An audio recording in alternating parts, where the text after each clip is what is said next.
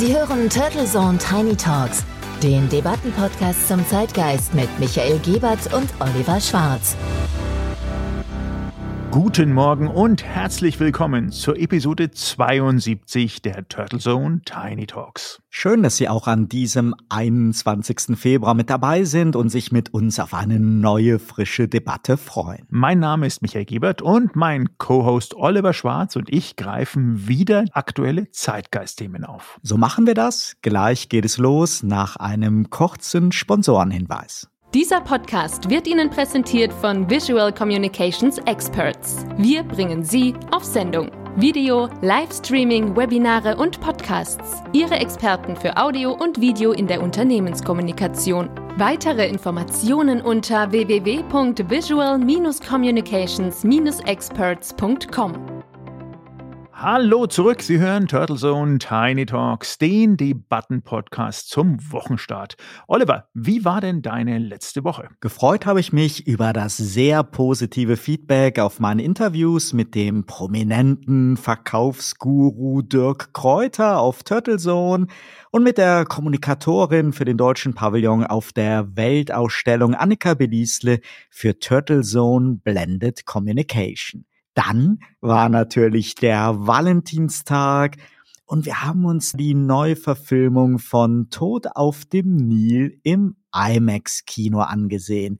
Kenneth Branagh hat hier nochmal eine ganz eigene Handschrift reingebracht. Aber die ganze Woche war natürlich geprägt von den diplomatischen Bemühungen um den Ukraine-Konflikt und auch von der immer, immer aggressiveren verbalen Aufrüstung. Ja, da sagst du was. Die Woche war wirklich ein absolutes Wechselbad der Gefühle. Es gab dann ja auch noch die Ministerpräsidentenkonferenz mit einem klaren Pfad in Richtung Corona-Lockerungen, quasi einem Freedom Path. Ja, da haben ja wirklich alle schön vorgelegt, damit es nur das eine Ergebnis geben konnte. Und dass wir uns da nicht missverstehen, es wäre natürlich ja sehr, sehr schön. Aber die Grundlagen jetzt, die Argumente für diese Lockerungspläne, die sind irgendwie genauso wackelig wie die gesamte Pandemiekommunikation der letzten zwei Jahre. Fakt ist, dass derzeit einfach wieder zum Frühling der klare politische Wille da ist, die Pandemie zumindest übergangsweise hinter uns zu lassen. Und dem kann sich selbst der vorsichtige Bundesgesundheitsminister Lauterbach einfach nicht mehr verwehren. Das gibt aber auch denen Auftrieb, die eine Impfpflicht verhindern wollen. Und das kann sich dann unter Umständen wieder im Herbst rächen. Eine allgemeine Impfpflicht, die ja noch im Dezember beinahe Konsens war und wo selbst die Union das ja dringendst vom Kanzler Scholz eingefordert hat, wird zumindest in der jetzigen Stimmungslage deutlich unrealistischer. Es ist wie befürchtet Erst wird zu lange gewartet, dann heißt es, brauchen wir jetzt ja nicht mehr. Und damit kippt dann auch im nächsten Schritt vermutlich die Impfpflicht für einzelne Berufsgruppen, die aber leider und auch erstaunlicherweise notwendig zu sein scheint. Denn ich finde es immer noch sehr, sehr befremdlich und fast schon ein Skandal, dass gerade so viele Mitarbeiterinnen und Mitarbeiter im Gesundheitswesen eine Impfung verweigern und irgendwie ja in einer Art Egoismus die Gesundheit ihrer Patienten riskieren. Ja, anders kann man es wirklich nicht formulieren. Es ist sonderlich und es verwundert doch, wie sehr die Politik sich mit der angeblichen Personalflucht im Gesundheitswesen erpressen lässt. Bevor wir tiefer einsteigen, natürlich auch an dich, Michael, die Frage nach deinen Wochenhighlights. Ja, meine Wochenhighlights waren so ein paar Meldungen, die ich ganz äh, lustig und amüsant fand. Das eine ist, dass Gott sei Dank unsere öffentlich-rechtlichen jetzt auch zufrieden sind erstmal mit den 38,7 Milliarden Euro, die sie da jedes Jahr bekommen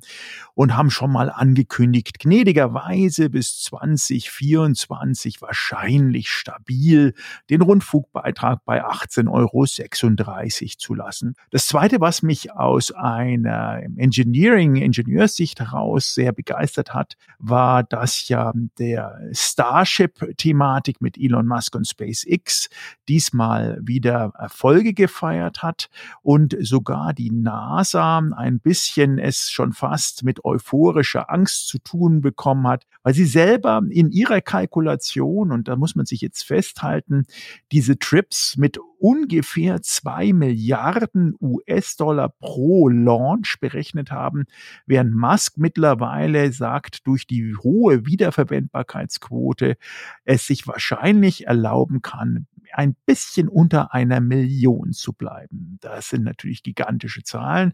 Und auch dieses Hin und Her des genesenen Status. Wir erinnern uns, erst waren es sechs, dann waren es drei, dann war die Bundesregierung mit Ausnahme sechs, dann auch wieder drei. Und jetzt dann in irgendeiner Art und Weise rechtswidrig sind und das Gericht diesen Genesenstatus wieder gekippt hat. Also ein Hin und Her und eine Uneinigkeit, so wie wir es eigentlich gewohnt sind. Bleiben wir nochmal bei der Pandemie. Ich bin ja immer wieder gefragt worden, warum ich so oft von Quarkdenkern spreche. Ja, das würde mich auch mal interessieren, aber ich ahne es. Klär uns doch mal auf. Die sogenannten Querdenker und Spaziergänger, die haben sich ja wirklich ein Beispiel an der AfD genommen. Da werden Themen und Begriffe sehr gerne gekapert und der Begriff Querdenker, der war ja mal eher positiv belegt. Ich erinnere mich noch genau, dass vor rund zehn Jahren es gab es da mal so einen deutschen Querdenkerclub, der hatte, glaube ich, sogar über 200.000 Mitglieder, Unternehmer und Manager, die sich als visionäre Vordenker und unabhängige Strategen sahen das war ja alles lange, lange bevor wir ahnten, dass es eine Pandemie mit Masken und Impfungen irgendwann mal auf uns zurollt. Und es gab damals so einen jährlichen Querdenker-Kongress und einen Award, den alle möglichen Prominenten, auch Thomas Gottschalk bekommen hat. Heute will damit natürlich keiner mehr irgendwie in Verbindung gebracht werden und sind fast alle Fußabdrücke davon im Netz gelöscht, denn der Begriff ist einfach verbrannt. Und mir erscheint es daher unfair und nicht angebracht, so den Schwurblern und Verschwörungstheoretikern dieses Narrativ zu überlassen, dass sie kritische und unangepasste Stimmen seien. Und das ist mir einfach nochmal so bewusst geworden, denn Natürlich muss es diese Stimmen in einer Gesellschaft geben und die sind ja auch wertvoll. Aber was wir meist sehen, sind halt eben keine Querdenker, sondern Quarkdenker. Leider. Ja, das musste wirklich mal gesagt werden. Äh, Thema Querdenker vielleicht auch noch. Das ist ein Wertgefegete von mir, der Ottmar Erl gewesen, der damals wirklich 2008 das Ding gegründet hat als Querdenkerclub. Und mit über 200.000 interdisziplinären Entscheidern und kreativen Machern muss man ihm auch zugestehen, die weltweit damals größte Ideen-Community gehabt hat. Das ist eine Riesenleistung. Und die ist jetzt gerade, wie du es auch erzählt hast, natürlich durch das, was wir gelernt haben, wenn Lemminge alles unkritischer annehmen und sogenannte Querdenker dann lustige Begriffe und Begriffsokkupation betreiben, einfach nicht mehr nehmbar und einfach nicht mehr einführbar. Und dieses Verbrennen dieses Wordings einer Bewegung, die ehemals eben für Ideen und Impulse stand, ist schon fast schwer zu ertragen, weil es kann natürlich jeden treffen. Jetzt in dem Fall sind es halt die Querdenker. Kommen wir noch mal zum Ukraine-Konflikt. Ich war wirklich sehr, sehr dankbar für den besonnenen Auftritt und das diplomatische Bemühen von Olaf Scholz.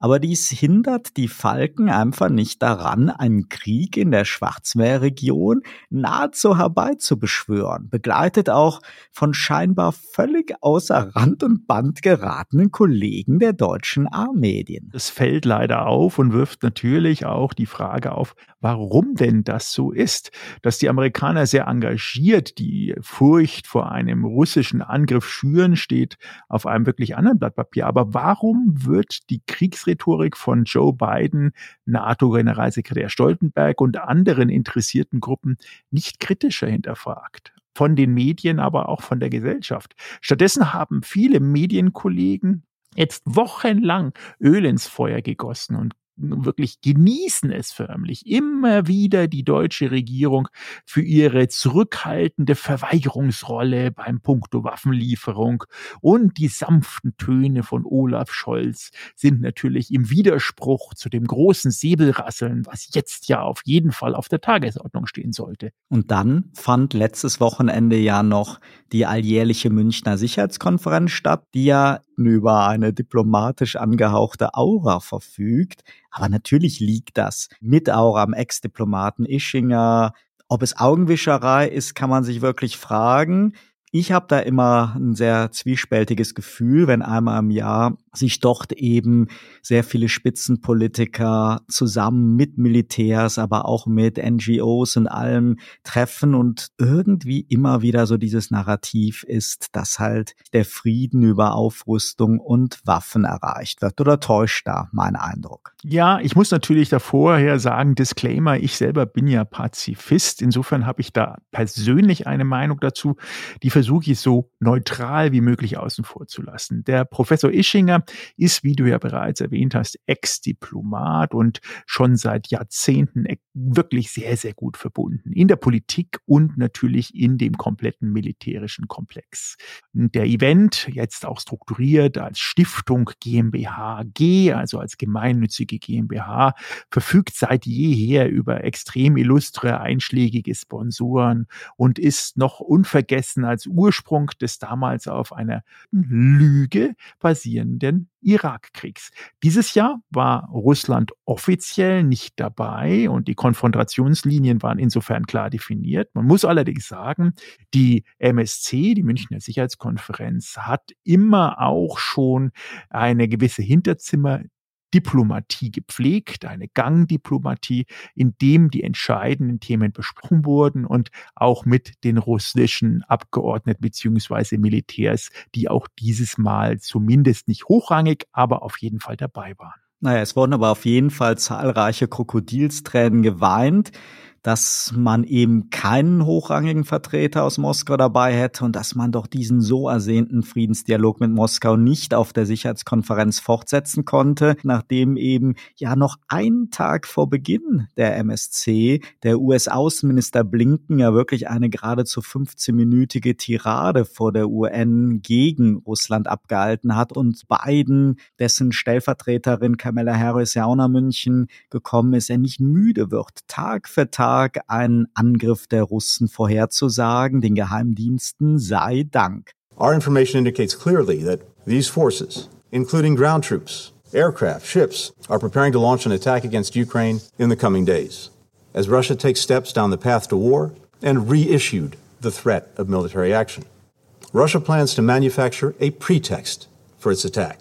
This could be a violent event that Russia will blame on Ukraine, or an outrageous accusation that Russia will level against the Ukrainian government. It could be a fabricated so called terrorist bombing inside Russia, a staged drone strike against civilians, or a fake, even a real, attack using chemical weapons. Next, the attack is planned to begin. Russian missiles and bombs will drop across Ukraine. Communications will be jammed. Cyber attacks will shut down key Ukrainian institutions. After that, Russian tanks and soldiers will advance on key targets that have already been identified and mapped out in detailed plans. Mit einem gewissen Lebensalter ist es zumindest mehr als verwunderlich, wie vergessen Entspannung und Abrüstung sind und wie gesellschaftsfähig wieder diese Doktrin des Friedens durch Abschreckung mit möglichst viel Waffen ist. Und das beobachtet man leider auch seit Jahren bei dem NATO-Generalsekretär Jens Stoltenberg, einem ehemals ja auch angesehenen Landesvater, der heute irgendwie nur noch mit aggressiver Rhetorik auffällt. Für mich als Friedenstaube, und da sind wir ja wirklich in einer Reihe, ist das wirklich oft unerträglich. Oliver, die Friedenstaube, sehr, sehr schönes Bild. Aber du hast natürlich da auch wieder recht. Die NATO wurde ja einst als reines Verteidigungsbündnis gegründet, bedient aber heute ein selbstgewähltes, eher politisches Mandat, was vielleicht auch öffentlich gar nicht so vergeben wurde und das nicht nur oft wie im Kalten Krieg wirkt, sondern unter Stoltenberg im Speziellen in der Tat eine neue Qualität an Ost-West-Konflikt befördert hat. Das ist natürlich ein heißes Thema, denn NATO-Kritik ist bei uns ja schon fast ein Verstoß gegen die Staatsräson und führt automatisch zur Verortung als Putin-Troll. Daher hier ein wichtiger Disclaimer. Die nachfolgende Debatte und das Eintauchen in die Geschichte der NATO ist geprägt von journalistischer Neugier und erfolgt völlig open-minded. Keinesfalls betreiben wir das böse Whataboutism und nichts liegt uns ferner als Zar Wladimir Putin zu verteidigen. ja, schon bitter, dass man heutzutage bereits verbale Disclaimer braucht, wenn man sich kritisch mit einem neuen möglichen kalten Krieg und der wiedererweckten Begeisterung für die Sprache des Militärs statt der Kunst der Diplomatie auseinandersetzen will. Ich glaube, das hängt auch mit der generellen Verhärtung aller Debattenfronten zusammen. Auch bei uns werden ja gesellschaftliche Debatten mit immer größerer Unerbittlichkeit geführt. Und wenn es um die Konfrontation mit Russland geht, sind wir wirklich wieder back to the future, back to the roots in den 50er und 60er Jahren. Dies konnte man auch wieder beim Fall Kamila Valjeva beobachten, der jungen russischen Eisläuferin bei Olympia, der am Ende mit einer gebrochenen, in Tränen aufgelösten 15-Jährigen endete. Und dabei rede ich nicht von der sehr berechtigten Debatte über das Mindestalter von Olympiaathleten oder der ebenso berechtigten Kritik an der Unerbittlichkeit ihrer Trainerin, sondern ich rede von den wirklich bitterbösen Kommentaren deutscher Sofahocker in den Kommentarforen. Dort wurde dermaßen unerbittlich auf Camilla eingehauen und Doping als erwiesen und typisch russisch unterstellt, dass kaum jemand noch auseinanderdifferenziert hat, dass die junge Eisläuferin ja keineswegs während Olympia positiv getestet worden war, sondern es ging um eine A-Probe aus dem Dezember, die nun ausgerechnet exakt während der Spiele in China auftauchte. Und ich fand es schon sehr bemerkenswert und auch lobenswert, dass der deutsche Doping-Experte Hajo Seppelt, der seit vielen Jahren ja nun wirklich sehr engagiert gegen die Doping-Unsitten ankämpft, hier sich doch bewusst zurückhaltend gezeigt hat. Nicht dagegen aber viele Medienkollegen und Foristen und immer wieder wurde fälschlicherweise von einem olympischen Dopingfall gesprochen, was ja einfach Unsinn ist und gleich das ganz große Fass Doping Russland IOC aufgemacht. Und Genauso unreflektiert wird eben seit Wochen immer wieder der angeblich kurz bevorstehende Angriff Russlands auf die Ukraine medial befeuert und vom Auditorium dann so ja auch adaptiert. Denn was man nur oft genug wiederholt, bleibt einfach im Gedächtnis hängen. Ja, spannend. Vielen Dank, dass du es auch nochmal aufgeklärt hast. Mir war das auch gar nicht so bewusst. Da siehst du, dass diese mediale Falle bei mir völlig zugeklappt ist. Und dieses Repetitieren von im Zweifelsfall auch Unwahrheiten macht Unwahrheiten natürlich nicht wahrer. Es ist aber natürlich die alte Machenschaft Unwahrheiten und Lügen zu Wahrheiten umzudeuten. Und dir geht es ja auch keineswegs darum, Doping zu relativieren oder Aggressionen gegen die Ukraine zu verteidigen. Keineswegs. Gut, dass du das nochmal aufgreifst. Mir geht es um die destruktive Kraft aggressiver, unerbittlicher Worte und ich mag halt einfach nicht diese undifferenzierte Schwarz-Weiß-Malerei. Und ich kenne die Ukraine durch eigene Reisen gut. Mich lässt da einfach der Eindruck nicht los, dass hier ein weniger ein kriegerischer Konflikt von außen herbeigeredet wird. Denn weder die ukrainische Bevölkerung noch die Menschen in Russland wollen diesen Krieg und halten ihn wirklich für realistisch. Man muss da natürlich als Beobachter vorsichtig im Urteil sein, denn die Brenzlichkeit der Situation ist sicher unbestritten. Und hier vor dem Studiomikrofon fällt es als Podcaster natürlich leicht, den großen Diplomaten zu geben. Aber es fällt doch schon auf, dass die Stimmen in der Ukraine auch seitens der Regierungsvertreter deutlich moderater und zurückhaltender und deeskalierender sind als zum Beispiel seitens von Joe Biden, Jens Stoltenberg und auch von manchen hierzulande. Und ich finde, dass sich Olaf Scholz da sehr besonnen und klug verhalten hat, denn wir brauchen Diplomatie. So uncool das anscheinend ist, und wir brauchen nicht noch mehr Drohung. Putin ist auch kein begriffsstutziges Kind, dem man alles ewig wiederholen muss. Wie Scholz sagt, alles liegt auf dem Tisch. Ja, auch wenn der Tisch zumal ziemlich lang zu sein scheint. Bloß woran liegt denn das? Und wer hat eigentlich da ein Interesse an einem kriegerischen Konflikt? Das bestimmt ja nicht nur die Ukraine. Lass uns einfach mal ganz neugierig und unvoreingenommen eintauchen in dieses Weltbild der militärischen Abschreckung und des vermeintlichen Friedens nur oder besonders durch Aufrüstung. So schwer es dir auch als Friedenstaube und ehemaligen Zivi dabei fallen sollte. Sehr gerne. Dann fangen wir doch mal mit der Geschichte der NATO an, die ja nun ausdrücklich, du hast es eben ja auch schon erwähnt, als Verteidigungsbündnis gegründet worden ist und unbestritten eine wichtige Säule in Deutschlands Sicherheitsstrategie darstellt.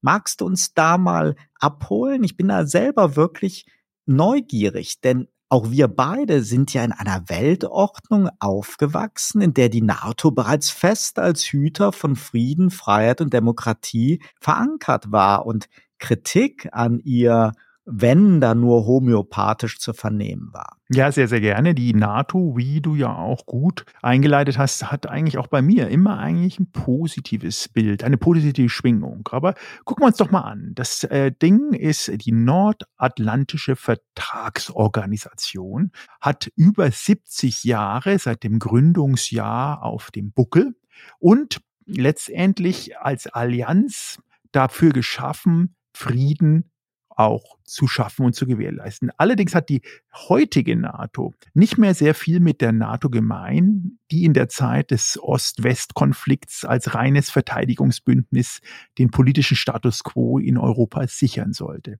Denn jetzt 70 Jahre später nach ihrer Gründung haben sich die Konzeption, aber auch die Aufgaben der Allianz, wie wir es bereits andiskutiert haben, politisch vermehrt und grundlegend verändert. Sie hat zahlreiche ehemalige Gegner zum einen als Mitglieder aufgenommen, was auf der einen Seite löblich ist, auf der anderen Seite hm, ja, fraglich Richtung Russland und agiert heute mit teilweise hochkontrovers diskutierten und völkerrechtlich umstrittenen Militäreinsätzen in einem breiten Spektrum ohne territoriale Beschränkung, weit außerhalb ihres ursprünglichen Bündnisgebietes. Auch die Geschwindigkeit und Ernsthaftigkeit, mit der die Europäer seit dem Ende des Kosovo-Kriegs 1999 versuchen, ihre eigenständige Sicherheits- und Verteidigungspolitik aufzubauen und damit das transatlantische Machtgleichgewicht unter Inkaufnahme von erheblichen Spannungen neu auszutarieren, wäre noch vor wenigen Jahren völlig undenkbar gewesen. Denn die gegenwärtige Allianz, deren Analyse ohne die Betrachtung der Entwicklungslinien aus den sechs Jahrzehnten vorher nicht möglich ist, dient den derzeit 29 Mitgliedsländern nicht mehr nur zur Verteidigung als Verteidigungsbündnis, sondern versteht sich zunehmend als militärisch-politische Organisation, die die Sicherheit ihrer Mitgliedstaaten wahren möchte und zugleich weltweit, naja, Polizist ist zu übertrieben, aber weltweit Stabilität in ihrem Sinne projizieren sollte. Doch trotz oder gerade deswegen und der neuen Aufgaben befindet sich die NATO in einem Dilemma. Und die Zukunft der Allianz ist als wichtiger Bezugsrahmen von Außen- und Sicherheitspolitik ihrer Mitgliedstaaten so offen wie nie zuvor. Darüber wird wenig diskutiert, aber dem ist so intern. Denn zwischen den Mitgliedstaaten variieren die Bedrohungswahrnehmungen und die Wahl der Mittel oftmals völlig unterschiedlich und werden auch unterschiedlich beurteilt. Die Entscheidungsprozesse in der Allianz stehen aber angesichts der sicherheitspolitischen Problematik, die die Kohärenz sehr viel stärker gefährdet als die über vier Jahrzehnte perzipierte gemeinsame Bedrohung da auch da war, vor ungeahnte Herausforderungen. Und auch die Konkretisierung der europäischen Sicherheits- und Verteidigungspolitik stellt die Frage nach dem Sinn und Zweck der NATO innerhalb der Mitglieder permanent neu. Derzeit wird ja im Kontext des Ukraine-Konflikts viel über die NATO-Osterweiterung gesprochen. Und während die eine Seite Verständnis dafür zeigt, dass Russland sich immer mehr bedrängt fühlt und davon spricht, dass die Erweiterung der NATO um ehemalige Staaten der Sowjetunion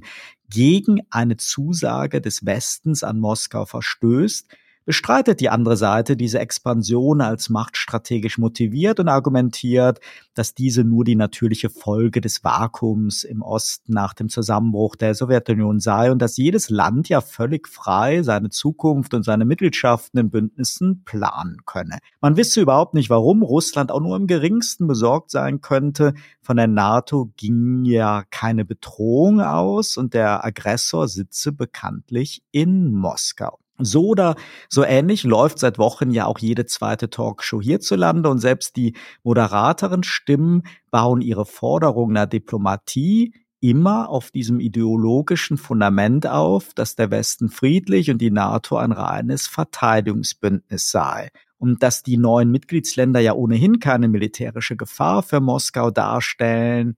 Alles richtig und doch gleichzeitig himmelschreiend irreführend und banalisierend, wenn man sich nur ein wenig mit Geschichte und Politik auseinandersetzt. Denn die Ursache für Konflikte ist ja nun einmal bekanntlich wesentlich komplexer. Es geht um politische Stabilität, um Rohstoffe, um wirtschaftliche Beziehungen, um kulturelle und gesellschaftliche Verknüpfungen. Es geht auch sehr, sehr viel um Vertrauen und um Respekt. Und dass die Beziehungen zu Russland derzeit so schwierig sind, hat jenseits des Ukraine-Konflikts ja, glaube ich, schon viel tiefergehendere Ursachen. Und ganz neutral formuliert, ist einfach verdammt viel passiert in den letzten Jahrzehnten auf allen Seiten. Und der damalige US-Präsident George W. Bush hat nicht nur einen völkerrechtswidrigen Krieg gegen den Irak gestartet, dessen Ursprung, du hast es eben erwähnt, die Lügen und falschen Beweise von Colin Powell und der US-Sicherheitsexperten auf der damaligen Münchner Sicherheitskonferenz und vor der UN waren, sondern vor allem die Osterweiterung der NATO aggressiv vorangetrieben, ohne selber in die Gefahr laufen zu wollen, hier die Geschichte allzu sehr zu simplifizieren, kann man, glaube ich, doch festhalten, dass 2008 ein ganz entscheidendes Jahr war, in dem so dieser schwelende Prozess, du hast es eben ja auch beschrieben, die NATO zu politisieren, ihr eine andere Rolle zu geben, seitens der Bush-Administration massiv gepusht worden ist. Und hören wir doch da mal rein, was der damalige US-Präsident gesagt hat. Here in Bucharest, we must make clear that NATO welcomes the aspirations of Georgia and Ukraine for their membership in NATO and offers them a clear path forward to meet that goal. Soweit George W. Bush, wieder erstmal ohne Wertung. Auch als Erklärung, warum der jetzige Generalsekretär Stoltenberg, der dann auf Rasmussen folgt und seit 2014 im Amt ist, so politisch auftritt. Er äußert sich ja nicht nur zu Verteidigungsfragen, sondern nutzt wirklich jede Gelegenheit für meist sehr konfrontative, messerscharfe politische Statements. Das mag man gut finden oder nicht, die NATO tritt damit aber in jedem Fall anders auf. Ja, und die Frage ist, ob das so sinnvoll ist. Das jüngste Mitgliedsstaat ist ja Nordmazedonien, die im Jahr 2020 dazugekommen ist. Und ähm, man darf natürlich nicht außen vor lassen, die kombinierten Militärausgaben aller NATO-Mitglieder sind aktuell laut 2020 über 57 Prozent der weltweit gesamten nominalen Militärausgaben. Sprich, es ist ziemlich viel Geld und die NATO selber finanziert sich ja, wir erinnern uns vielleicht an die Diskussion damals auch von dem Präsident Trump, mit einer Verteidigungsausgabenstrategie, die zumindest zwei Prozent des Bruttoinlandprodukts sein sollte und die auch angestrebt wird bis 2024. Um da mal absolute Zahlen zu hinterlegen, wir reden aktuell, das ist jetzt Zahlen aus 2019, von 873 Milliarden Euro pro Jahr Budget. Und das ist natürlich schon eine riesige Summe. Ich möchte jetzt nicht behaupten, dass die NATO hier ein, ein schwarzes Loch ist bei dieser Summe, aber es wäre dennoch natürlich gerade bei diesen Dimensionen sehr wünschenswert, mal genau zu wissen, wofür denn diese Summen ausgegeben werden. Sind es wirklich in Anführungsstrichen nur Militärausgaben? Sind es humanitäre Aktionen? Sind es Aufrüstungen oder Abrüstungen? Weil immer wieder die Summen natürlich hineinzuwerfen und noch mehr zu verlangen, kann nicht rechtfertigen, auf der einen Seite dieses Säbelrasseln zu provozieren und auf der anderen Seite doch sehr, sehr aggressiv in eine Richtung zu expandieren, die sehr wohl, wenn man man sich an kalte Kriegszeiten erinnern mag, den russischen Kontext immer rütteln und aufrütteln lassen müssten. Denn es ist ja völlig klar, je näher man an Russland kommt mit dem entsprechenden Waffenequipment und diesem gewaltigen Budget, desto mehr fühlt sich reflexartig natürlich die russische Obrigkeit symbolisiert durch einen Herrn Putin auch bedroht. Ja, danke, dass du auch nochmal diese Zahlen genannt hast. Die sind ja wirklich wahnsinnig. Da werden sich die Rüstungsindustrie wahnsinnig drüber freuen. Also für mich ist es nahezu unvorstellbar, wohin das alles fließt. Denn wenn man auch mal bedenkt, so wenig wie Russland sicherlich militärische Angst vor ihren kleinen ehemaligen Sowjetschwesterländern haben muss, umso weniger besteht wirklich eine militärische Bedrohung für die NATO-Mitgliedstaaten durch Russland. Die Osterweiterung und auch der ja ohnehin sehr theoretische Beitritt der Ukraine zur NATO hat auch wieder mal ganz nüchtern festgestellt, zumindest viel neuen Zündstoff reingebracht, vor dem alte außenpolitische Hasen im Westen ja damals auch oft gewarnt haben. Die Ukraine ist für Russland sicher auch noch einmal so ein ganz besonderer Fall, da man eben sehr, sehr enge Verknüpfungen der Menschen hat und zumindest ehemals ja sehr enge wirtschaftliche Verflechtungen. Und dann ist da plötzlich die Gefahr eines Stellvertreterkrieges in der Ukraine und der Schwarzmeerregion, bei dem es dann um Rohstoffe, um die Gefahr eines Regime-Change, um hegemoniale Ansprüche Russlands geht und vieles, vieles mehr. Und das alles will man statt mit Diplomatie und Empathie, statt mit Gesprächen und Partnerschaft lieber mit Drogen und Waffenlieferung lösen. Das ist schon äußerst verwegen. Man muss da sicher kein Pazifist so wie wir sein, um Zweifel zu haben, wie Aufrüstung und Waffenlieferung hier zur Problemlösung und zum Frieden beitragen sollen. Ein echter Krieg zwischen Russland und der Ukraine erscheint mir immer noch ziemlich substanzlos also die Gefahr sehe ich nicht. Brandgefährlich ist aber die Situation durch die prorussischen und antirussischen Milizen, Separatisten und Söldner in der Ostukraine.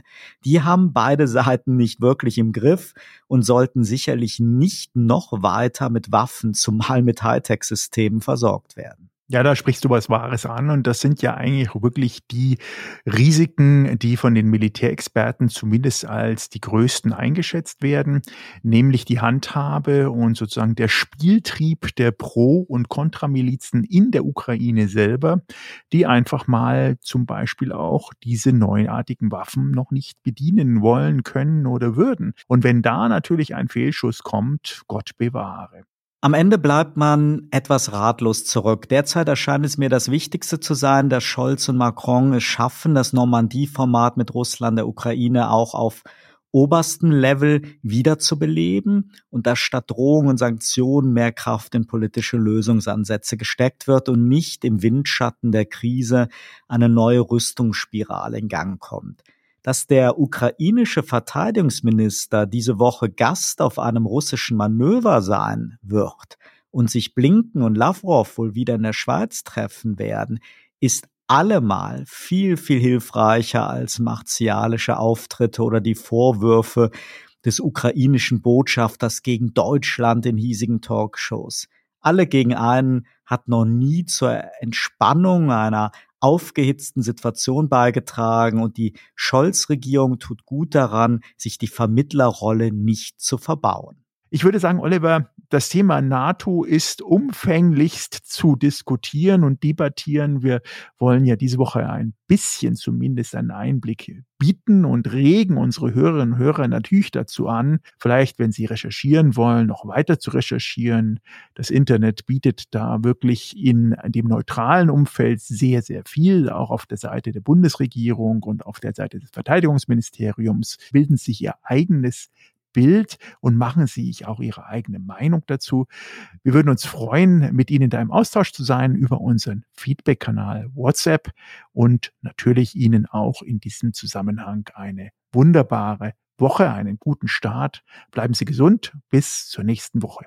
Ja, Michael, absolut richtig. Und wenn man recherchiert, kann man ja vielleicht auch mal einen Blick werfen auf die Webseite des russischen Außenministeriums. Dort findet sich seit Dezember ziemlich episch ausformuliert, die russische Sichtweise und Vorschläge für eine neue Sicherheitsordnung. Und selbst wenn man wirklich nicht zu den Putin-Fans gehört, ich finde, man sollte auch das mal lesen. Das findet sich in hiesigen Medien relativ selten und dann kann man sich auch ein schönes Bild umfassend schaffen und weiß eigentlich, was, was bewegt Wladimir Putin eigentlich. Also insofern auch das ein Lese- und Recherchetipp. Das kann man sich ja zur Not auch übersetzen lassen. Es gibt sicherlich auch die eine oder andere Webseite, wo sich da eine englische oder deutsche Übersetzung von finden lässt. Insofern erstmal ein Thema, das nachdenklich macht, ein ernstes Thema. Wir haben hoffentlich ein paar Impulse geliefert. Auch von meiner Seite aus Ihnen eine wunderschöne Woche und lassen Sie uns alle die Daumen drücken, dass es zur Entspannung kommt und wir keinen Krieg erleben werden. Bis zum nächsten Montag. Wir freuen uns sehr, wenn Sie dann wieder dabei sind. Turtle Zone Tiny Talks, der Debattenpodcast mit Michael Gebert und Oliver Schwarz. Immer zum Wochenstart auf allen Podcast-Plattformen und auf turtlezone.de.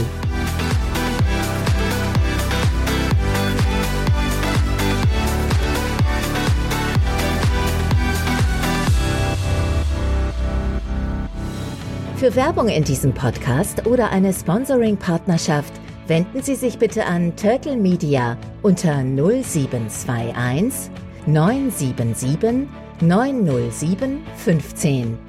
Deutschland und Frankreich haben im Frühjahr 2008 beim NATO-Gipfel in Bukarest sich gegen Formulierungen gewandt, die von den USA das war damals die George W. Bush-Administration, vorgeschlagen worden waren, die der Ukraine und Georgien einen sogenannten Membership Action Plan verschafft hätten, also den, die Eintrittskarte sozusagen in einen NATO-Mitgliedschaftsprozess. Deutschland und Frankreich waren zu Recht, wie ich meine, der Auffassung, damit würden wir eine rote Linie überschreiten, wenn wir jetzt anfangen, NATO-Mitgliedschaften zu erörtern für Teile der früheren Sowjetunion. Man kann lange streiten, was da richtig und falsch war. Ich bin der Meinung, es war richtig, sich dagegen zu stellen. Leider hat die Erörterung in Bukarest dann für Deutschland und Frankreich nur einen Teilerfolg produziert. Stehen blieb der Satz, Ukraine und Georgien werden Mitglieder des äh, Bündnisses werden, ohne Datum. Das wurde von uns damals als eine, eine Tatsache äh, konstatiert, die, da das kein Datum war, äh, würde das doch auch nicht gefährlich wirken. Wir müssen leider im Rückblick sagen, in Russland ist das anders verstanden worden, nämlich als Ankündigung, die man ernst nehmen müsste. Und was dann passierte, ist ja bekannt. Ein halbes Jahr später gab es den sogenannten kleinen Krieg in Georgien mit der Abtrennung von Abkhazien und Südossetien. Und Russland hat die Gelegenheit 2014 dann ergriffen, ähnliche Vorgänge in, äh, in der Ukraine zu produzieren, um zu verhindern, dass diese Länder von sich behaupten können, dass sie in sich einig sind in ihrem Begehren, in die NATO aufgenommen zu werden. Und ich äh, bedauere es zutiefst, dass in der deutschen Diskussion dieses, dieses sozusagen nicht auf Fakten basierte Geraune über damalige Vorgänge, egal ob sie 15 Jahre oder 20 Jahre zurückliegen, äh, weiter anhält, weil es nur zu Verwirrung in unseren Köpfen äh, führt. Wir kommen von dem damaligen Satz, die Ukraine und äh, Georgien werden Mitglieder des Bündnisses werden, von dem kommen wir nicht runter. Dass wir also ein, seit, seit diesen Jahren, seit 15 Jahren einen Stillstand haben, den diplomatisch sich gegenseitig nochmal zu erklären und auf dieser Basis den Versuch zu unternehmen, gegenseitiges Vertrauen wieder aufzubauen, halte ich persönlich nicht für ausgeschlossen, wenn beide Seiten bereit sind, miteinander zu arbeiten. Selbstverständlich sollte die Ukraine, sollte Georgien die Möglichkeit nicht genommen werden, äh, sich als Mitglieder der EU, der NATO oder von irgendjemandem zu bewerben. Aber selbstverständlich ist es eine Entscheidung der NATO, ob man dieses Mitglied einladen möchte, ja oder nein. 2008 wurde dieser Grundsatz beschlossen, der in Moskau so interpretiert wird, wie er seither interpretiert wird, der aber keinen Schritt, keinen konkreten Schritt bedeutete. Und bis heute gibt es, so nach meiner Kenntnis, im Nordatlantischen Bündnis keinerlei Konsens. Und das könnte ja nur im Konsens entschieden werden, eines dieser beiden Länder oder gar beide ins Bündnis aufzunehmen. Selbstverständlich ist das Bündnis frei. Und ich, ich darf, aus, weil ich damals ja nun aktiv an diesen Verhandlungen äh, teilgenommen habe, will ich Ihnen noch, noch Folgendes sagen. Wir haben damals als es um die NATO-Erweiterung als Problem ging, haben wir gesagt, da müssen drei Fragen positiv beantwortet werden. Die erste Frage lautet, sind wir alle Mitglieder des Nordatlantischen Bündnisses der Meinung, dass dieses Land X ins Bündnis rein sollte? Zweite Frage, sind wir der Überzeugung, also dass das Land X in sich einig ist, die Mitgliedschaft im Bündnis zu beantragen, oder könnte das spaltend wirken? Dritte Frage, sind wir davon überzeugt, und das ist die entscheidende Frage, die wir damals gestellt und beantwortet haben, sind wir der Überzeugung, dass die Mitgliedschaft dieses betreffenden Landes im Nordatlantischen Bündnis die euroatlantische Sicherheit stärken würde? Solche oder ähnliche Kriterien waren damals bei diesen NATO-Erweiterungsrunden Richtung Osten für uns leitend. Und seit 2004, wie gesagt, ist da nichts weiter passiert.